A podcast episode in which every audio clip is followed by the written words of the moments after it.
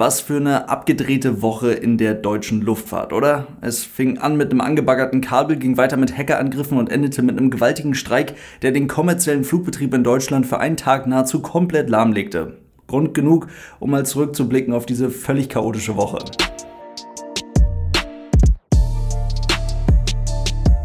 Und damit hallo und ganz herzlich willkommen. Ich hoffe, es geht euch gut, wünsche euch ein schönes Wochenende. Wie oft haben wir in den letzten Wochen und Monaten die Bezeichnung kritische Infrastruktur gehört? Und falls sich der ein oder andere von euch noch gar nicht so wirklich vorstellen kann, was damit eigentlich gemeint ist, der letzte Mittwoch war zumindest ein kleiner Ausblick darauf, was es bedeutet, wenn jemand davon spricht, dass der Schutz kritischer Infrastruktur gar nicht so einfach ist. Bei Arbeiten an einer Bahntrasse in Frankfurt, gar nicht mal in unmittelbarer Nähe des Frankfurter Flughafens, hatte ein Bagger dummerweise mehrere Glasfaserkabel der Telekom durchtrennt. Vier Stück sollen es insgesamt gewesen sein, die da kaputt gemacht wurden, zumindest laut Angaben der Telekom. Und es sind dann eben nicht so kleine, dünne Kabel, wie man sich das vielleicht vorstellt, sondern das sind ziemlich dicke Kabelstränge. Und wenn die kaputt gemacht werden, dann ist es völlig klar, dass irgendwo irgendetwas ausfällt. Aber den Betrieb eines der wichtigsten deutschen Unternehmen sollte das eigentlich nicht komplett lahmlegen können. Tat es aber auch gar nicht, denn das Missgeschick beim Baggern, so kann man das glaube ich ganz gut bezeichnen, passierte laut Angaben der Telekom bereits am Dienstagabend gegen 19 Uhr und sorgte daraufhin für Einschränkungen der Internetdienste der Telekom im westlichen Stadtgebiet Frankfurts, wo sich dann wiederum auch der Frankfurter Flughafen befindet. Und darüber informierte die Telekom dann auch bereits am Dienstagabend auf Twitter. Der Betrieb der Lufthansa am Frankfurter Flughafen lief jedoch an dem Abend ganz normal. Zumindest gab es keine merkbaren Einschränkungen für die Passagiere. Und so wie es zum Beispiel auch bei allen wichtigen Systemen an Bord eines Flugzeuges ist, ist das wichtige Stichwort hier Redundanz. Also das mehrfach Vorhandensein wichtiger Systeme, obwohl diese zusätzliche Auslegung, also quasi der Ersatz, eine, eine Backup-Lösung für den normalen Betrieb gar nicht unbedingt gebraucht wird. Die Stimmung bei Lufthansa dürfte also am Dienstagabend noch relativ entspannt gewesen sein, weil die Ersatzlösung zuverlässig übernommen hat und die Telekom längst damit beschäftigt war, die zerstörten Kabel wieder zu ersetzen und das Ganze wieder zum Laufen zu bringen. Am Mittwochmorgen wurde es dann aber plötzlich hektisch und chaotisch am Flughafen, denn die IT der Lufthansa brach vollständig zusammen. Passagiere konnten nicht mehr einchecken. Andere, die bereits durch die Sicherheitskontrolle durch waren und am Gate mit der Bordkarte in der Hand auf ihren Abflug warteten, konnten das vor ihrer Nase stehende fertige Flugzeug nicht borden, weil auch hier die IT versagte. Und ihr könnt euch vorstellen, was dann passiert, wenn auf einmal unerwartet am größten Flughafen Deutschlands an einem ganz normalen Wochentag mit 1000 geplanten Starts und Landungen für knapp 115.000 Passagiere beim größten Kunden des Flughafens, also bei der Lufthansa, von jetzt auf gleich nichts mehr geht. Passagiere, die eigentlich nur noch borden wollten, wurden zurückgeschickt, wollten umbuchen, sich nach Alternativen umschauen, sich einfach informieren, während tausende ahnungslose Passagiere am Flughafen ankamen, einchecken und losfliegen wollten. Also es staut sich sofort an allen Ecken und Enden. Die Passagiere haben keine Ahnung, wie es weitergeht, jeder und jeder hat ein Fragezeichen im Gesicht und alle wollen Informationen haben, die es zu dem Zeitpunkt aber noch gar nicht gibt. Und auf der Luftseite des Flughafens wird es natürlich innerhalb kürzester Zeit auch voll und ganz problematisch. Schon an ganz normalen Tagen ist das Verteilen von Parkpositionen am Frankfurter Flughafen offensichtlich nicht ganz einfach und immer wieder kommt es dazu, dass ein ankommendes Flugzeug erst einmal mit laufenden Triebwerken und Passagieren an Bord zwischengeparkt wird, bis dann die benötigte Parkposition irgendwann frei wird. Und jetzt, da gar keine Maschine mehr rausgeht, werden auch gar keine Parkpositionen mehr frei.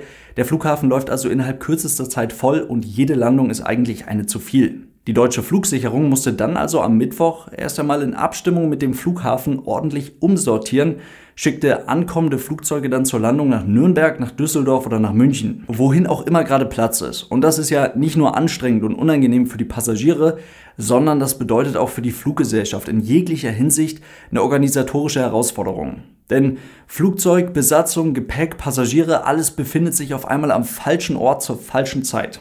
Gerade Langstreckenflugpläne können dann innerhalb kürzester Zeit völlig durcheinander kommen. Und sowas schleppt man dann mehrere Tage mit sich rum, bis alles wieder da ist, wo es sein soll. Um die Mittagszeit gingen dann die ersten Maschinen wieder raus. Kurze Zeit später, gegen 13 Uhr, waren auch Landungen in Frankfurt wieder möglich. Ein paar Stunden absolutes Chaos, etwa 230 gestrichene Flüge und dadurch etwa 40.000 betroffene Passagiere. Das war die erste Bilanz am Mittwoch. Ja, die wirklich spannende Frage hinter dem Ganzen ist eigentlich, warum das Ersatzsystem der Lufthansa, also diese Backup-Lösung, warum die am Mittwoch nicht standgehalten hat. Da sind auch sicherlich eine ganze Menge schlaue Leute zum aktuellen Zeitpunkt dran, um genau diese Frage zu beantworten. Denn es ist eine wichtige Frage, um die Verantwortung in diesem Fall zu klären. Und das ist vor allem für die nach europäischem Recht vorgeschriebenen Entschädigungszahlungen interessant, die einigen tausend Passagieren nun zustehen dürfte. Man könnte denken, ist die Backup-Lösung vielleicht einfach zu klein dimensioniert, dann wäre eventuell die Lufthansa schuld, weil sie gar keine wirkliche Redundanz geschaffen hat, um sich für solche Fälle abzusichern. Also wenn die Backup-Lösung nicht mal mehr einem ganz normalen Mittwochmorgen standhalten kann, dann ist es keine wirkliche Backup-Lösung. Oder ist die Telekom schuld, weil sie irgendwas verbockt hat? Oder hängt am Ende des Tages dann doch alles einfach an einem einzigen Menschen, der ein Bagger gefahren ist. Hm. Aber alles, was mögliche Antworten auf diese Fragen angeht, wäre reine Spekulation und deswegen lassen wir das an der Stelle auch, hoffen ganz einfach auf eine baldige Antwort. Aber ein Bagger sollte nicht die größte deutsche Fluggesellschaft lahmlegen können. Ein Hackerangriff war es aber auf jeden Fall nicht. Ist aber nicht so, als hätte es das in den letzten Tagen nicht auch gegeben. An gleich mehreren deutschen Flughäfen, laut Angaben des Flughafenverbands ADV, waren es gleich sieben deutsche Flughäfen. Dort wurden durch sogenannte DDoS-Angriffe die Webseiten der Airports für teilweise mehrere Stunden lahmgelegt. Das hatte zwar keine sicherheitsrelevanten Auswirkungen auf den Flugbetrieb, beschäftigte den einen oder anderen Flughafen aber sicherlich eine ganze Weile. Zu solchen Angriffen kam es in jüngster Vergangenheit immer mal wieder. Auch der Hamburger Flughafen hatte gerade erst vor wenigen Tagen davon berichtet. Pff, erstmal kein großes Sicherheitsrisiko, keine großen Auswirkungen auf den Flugbetrieb. Einfach nervig, weil man den Flughafen nicht online erreichen kann aber auch eine Sache, von der ich nicht sonderlich viel Ahnung habe. Deswegen freue ich mich da sehr auf eure Kommentare zu diesem Thema. Während alle Beteiligten von allen möglichen Fluggesellschaften, von den Flughäfen und so weiter diese Woche also schon etwas mehr zu tun hatten, kam dann der Verdi-Streik am Freitag eigentlich nur noch als richtig dicke Kirsche obendrauf. Stichwort Tarifstreit im öffentlichen Dienst, bei den Beschäftigten der Luftsicherheit und bei den Bodenverkehrsdiensten. Also eigentlich bei allen möglichen Leuten, die man für den Betrieb an einem Flughafen benötigt. Frankfurt, Hamburg, Stuttgart, München, Dortmund, Hannover und Bremen waren damit am Freitag für den kommerziellen Flugverkehr faktisch völlig dicht. Also der reguläre Passagierverkehr wurde komplett eingestellt.